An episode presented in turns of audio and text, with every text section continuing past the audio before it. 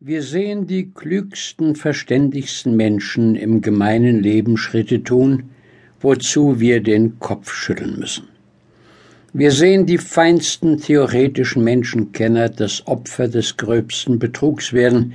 Wir sehen die erfahrensten, geschicktesten Männer bei alltäglichen Vorfällen unzweckmäßige Mittel wählen, sehen, dass es ihnen misslingt, auf andere zu wirken, dass sie mit allem Übergewichte der Vernunft dennoch oft von fremden Torheiten grillen und von dem Eigensinne der Schwächeren abhängen,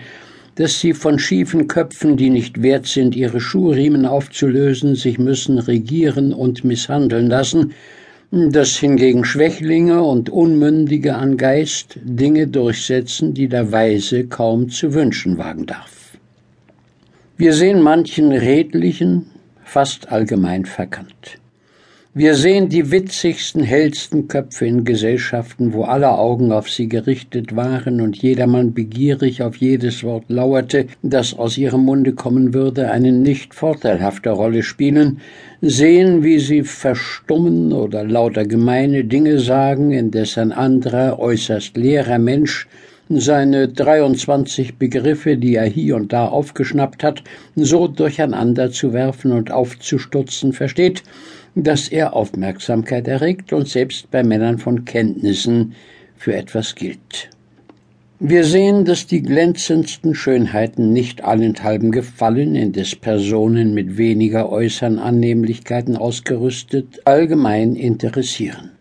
Alle diese Bemerkungen scheinen uns zu sagen, dass die gelehrtesten Männer, wenn nicht zuweilen die untüchtigsten zu allen Weltgeschäften, doch wenigstens unglücklich genug sind, durch den Mangel einer gewissen Gewandtheit zurückgesetzt zu bleiben, und dass die geistreichsten von der Natur mit allen innern und äußeren Vorzügen beschenkt oft am wenigsten zu gefallen, zu glänzen verstehen. Ich rede aber hier nicht von der freiwilligen Verzichtleistung des Weisen auf die Bewunderung des vornehmen und geringen Pöbels,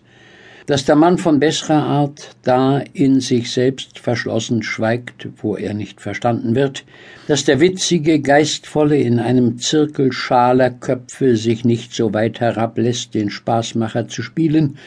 dass der Mann von einer gewissen Würde im Charakter zu viel Stolz hat, sein ganzes Wesen nach jeder ihm unbedeutenden Gesellschaft umzuformen, die Stimmung anzunehmen, wozu die jungen Laffen seiner Vaterstadt den Ton mit von Reisen gebracht haben, oder den gerade die Laune einer herrschenden Kokette zum Konversationskammer und Chorton erhebt, dass es den Jüngling besser kleidet, bescheiden, schüchtern und still, als nach Art der mehrsten unserer heutigen jungen Leute vorlaut, selbstgenügsam und plauderhaft zu sein, dass der edle Mann, je klüger er ist, um desto bescheidener, um desto misstrauischer gegen seine eigenen Kenntnisse, um desto weniger zudringlich sein wird,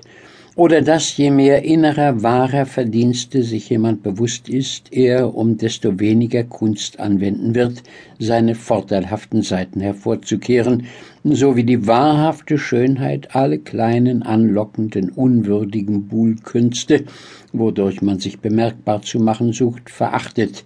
Das alles ist wohl sehr natürlich. Davon rede ich also nicht